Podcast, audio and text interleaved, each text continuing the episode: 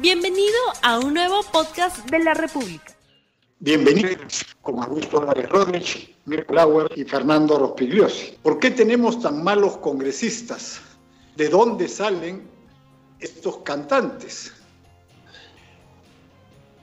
Hay una suerte de consenso en que cada congreso que hemos tenido en los últimos se hacen las últimas décadas, hacen llamados a mejorarlo, a veces se toman algunas medidas, algunas buenas, otras malas, pero igual, sea lo que sea, lo que se haga, los congresos siguen empeorando. ¿Cuál es el problema?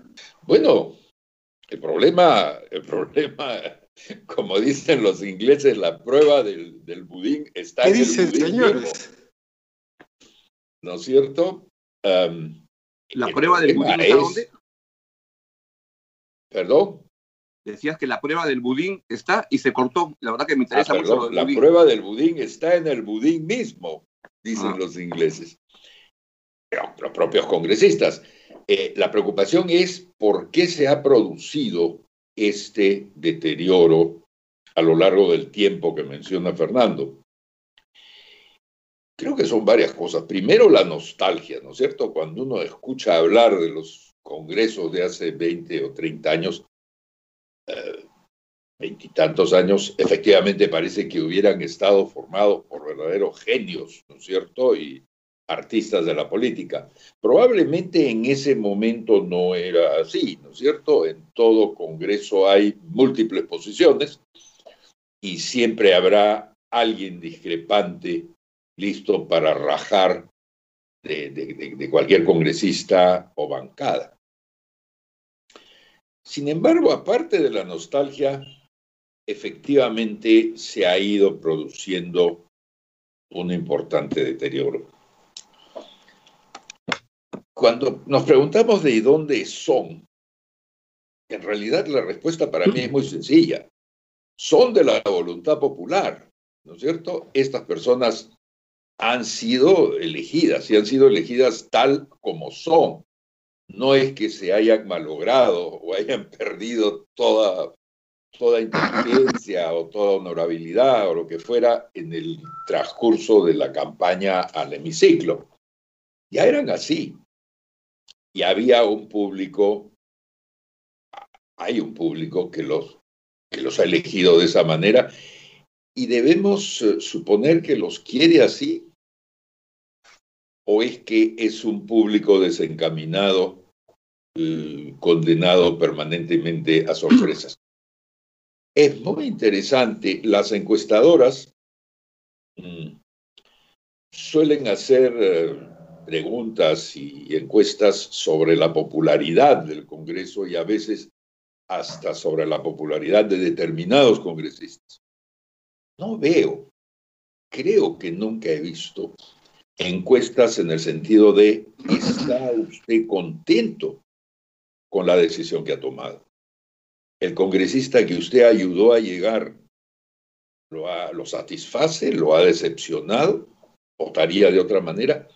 Dicho de otra manera, esa voluntad popular a la que le entregamos tanto, la exploramos poco y por lo tanto la conocemos poco, la conocemos poco también. ¿Qué cosa está pasando que los peruanos no elegimos a los mejores? O dicho de otra manera, da la impresión que en muchos casos estamos eligiendo a los peores. Esto es de Siria. Eh, y, y además, ¿por qué no estamos trasladando las críticas, como pretendo ser yo aquí, de los propios congresistas, a quienes los pusieron ahí? Y a quienes, si, si los comentarios de estos días son, son ciertos o tienen sentido, a quienes los van a volver a poner ahí en el 2021. ¿Qué pasa con, con el electorado? ¿Está ahí el problema? ¿Están ustedes de acuerdo? Yo no, porque lo que a veces esa, esa, esa visión lo que hace es más bien echarle la culpa al elector por lo que elige, que es posible que sea parte de la explicación, pero lo, lo que pasa es que los peruanos elegimos, como en cualquier país, no al mejor peruano, etcétera, sino lo que hay en la, en la, en la vitrina. Cuando tocan las elecciones, me toca hacer shopping y entonces salgo a ver y elijo lo que me ponen los que manejan la, la vitrina, lo que ellos me ponen. Y, y entonces los partidos no, no hacen ningún esfuerzo por captar gente valiosa, capaz, al margen de la tendencia política, es decir, en cada línea que tenga gente valiosa, no lo hacen. Y, entonces no nos queda más que escoger lo que nos dan. Y claro, uno puede decir ya desde hace años en el Perú venimos eligiendo al, para presidente al, al, mal menor. Y un amigo me dijo, ya vengo hace tantos años votando por mal menor que esta vez voy a votar por el peor, de frente. No voy a, voy a, voy a ahorrarme el, el camino. Pero lo que pasa es que los partidos no hacen ningún esfuerzo por captar gente o la manera como la captan tiene que ver con otros intereses económicos, el popular de la región, que es el que tiene la radio con la que chantajea a alguna gente y de ahí sacan la plata, pero no, no, no hacen un trabajo de base. Y además el, el fondo es que no hay partidos políticos. Y en el caso en que sí parece que lo hay como acción popular, a mí es la, la frustración más grande, porque dijeron vamos a ir con nuestra propia gente. Y lo que ha salido es un budín muy malo. ¿A qué te sabe eso, Fernando? Yo, el problema no está en los electores, el, el, problema no está en los electores solamente, también le corresponde parte de la responsabilidad, sino en los que nos presentan los candidatos, que son cada vez peores. Pero yo diría que el problema no es el Congreso, el problema es toda la clase política. Eh, el, calidad ínfima, como el presidente de la República, como la Corte Suprema, como todos los poderes del Estado. El problema con el Congreso es que sus debates son públicos. Si viéramos los debates del Consejo de Ministros, o viéramos los debates de la Corte Suprema, o viéramos los debates de los consejos regionales, o viéramos los debates de los consejos municipales, no nos olvidemos de los alcaldes, también nos horrorizaríamos seguramente. Entonces estamos ante una decadencia de la clase política eh, en general.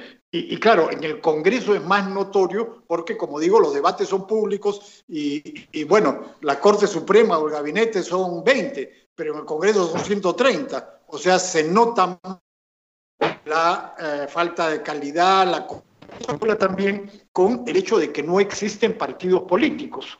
Hay un pequeño libro de Steve Levitsky y Mauricio Zabaleta que se llama ¿Por qué no hay partidos políticos en el Perú? y analiza todo este periodo que va desde los años 90 hasta ahora y en realidad cada vez no hay ningún incentivo, se van pasando de un partido al otro. Entonces estamos ante un círculo vicioso del cual es difícil salir. Y yo creo que sí, ¿no? Eh, Mirko decía los que veíamos antes eran mejores, yo creo que sí, o sea, eh, yo he visto los debates entre Luis Bedoya Reyes y Héctor Cornejo Chávez en la constituyente del 78, o supongo que hemos visto el Parlamento y Bobby Ramírez del Villar y Javier Descanseco y gente así, era otra cosa, pues, en comparación con lo que tenemos ahora. No hay duda que es una decadencia de la clase política y en general diría de las élites que se meten a la política, ¿no?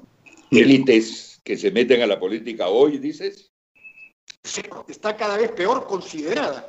Entonces, hay mucha gente capaz, honesta, con calidades, que no entra a la política, porque la política está cada vez peor y desprestigia, así como eh, el Poder Judicial está desprestigiado entonces no hay abogados de mucha calidad que entren al Poder Judicial. Es el círculo vicioso. Es, bueno, a mí, más que un... dando vueltas y que va empeorando las cosas. Creo que es así. Bueno, a mí más que un círculo vicioso, tu explicación, que comparto en, en algo, eh, me hace pensar en un mercado no regulado. ¿no es cierto?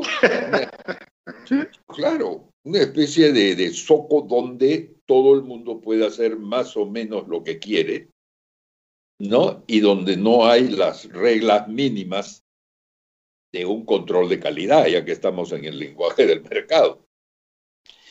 Eh, efectivamente, la, la, imagen del círculo vicioso explica bien el problema pero creo que la imagen del, del, mercado no regulado quizá nos acercaría un poco más a empezar a pensar en, en soluciones, ¿no es cierto?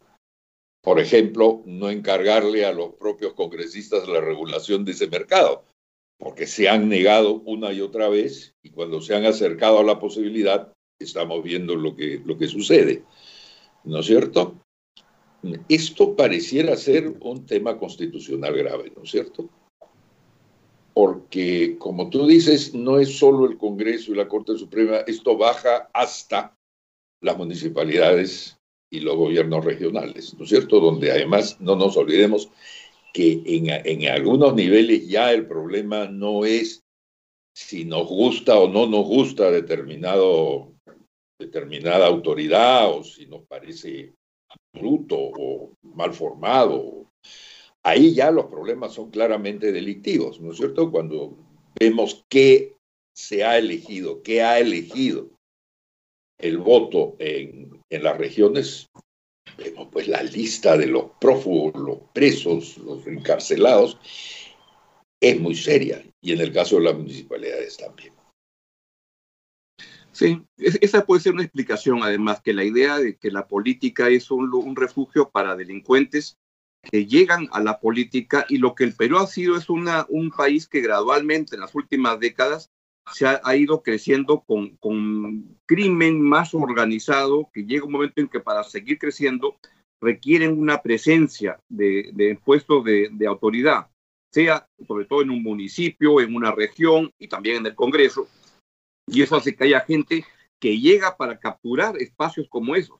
Creo que Fernando tiene toda la razón cuando dice el problema del Congreso es que se transmiten la, la, las sesiones y todo, y tiene, este, hay como un striptease permanente del, del, del, Congreso. Yo me deleito viendo esto y reconocerán que a, antes que mucha gente les venía diciendo, yo estoy viendo este Congreso en los plenos de hace dos meses y esto es terrible, es terrible.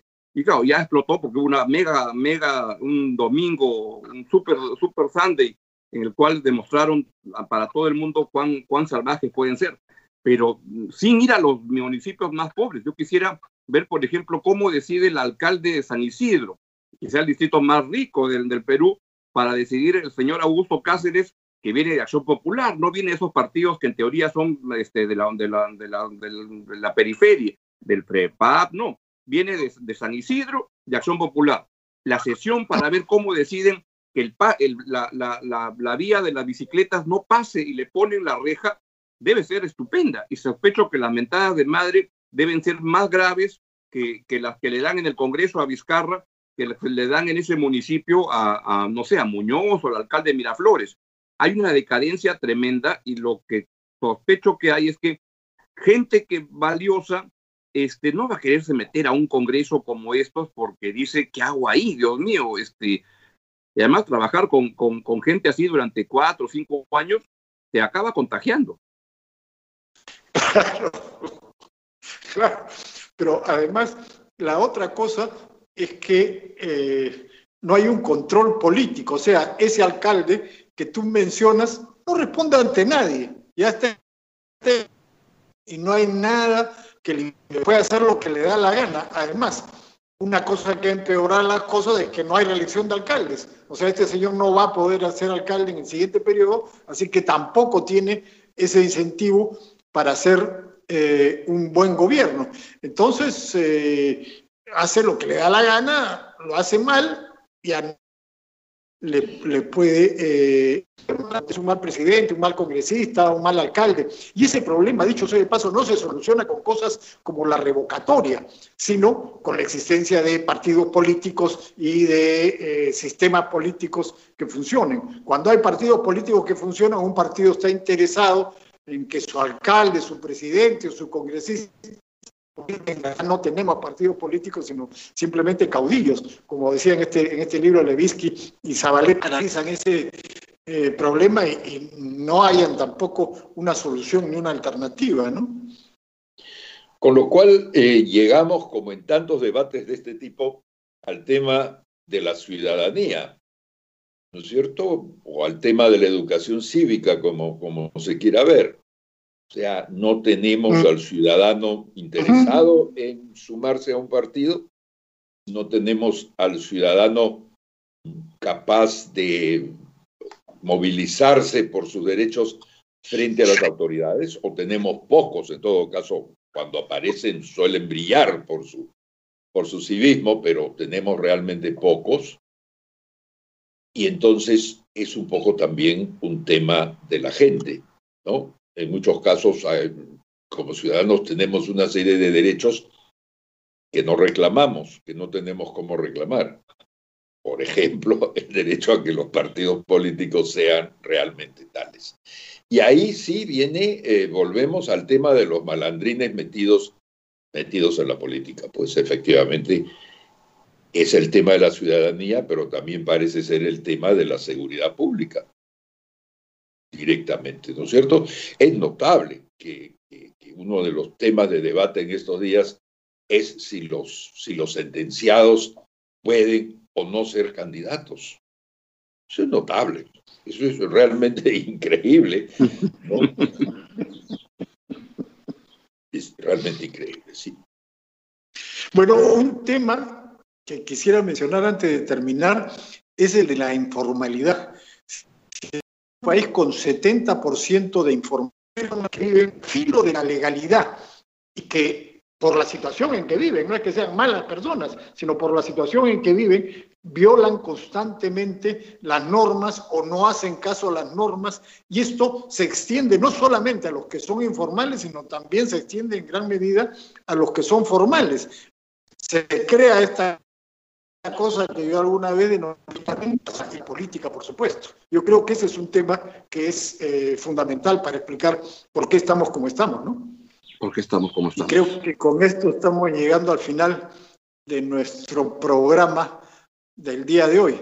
Tenemos que despedirnos ya y esperamos, por supuesto, que distribuimos el próximo miércoles a las ocho y media de la mañana. Chao, chao. Olvides suscribirte para que sigas escuchando más episodios de este podcast.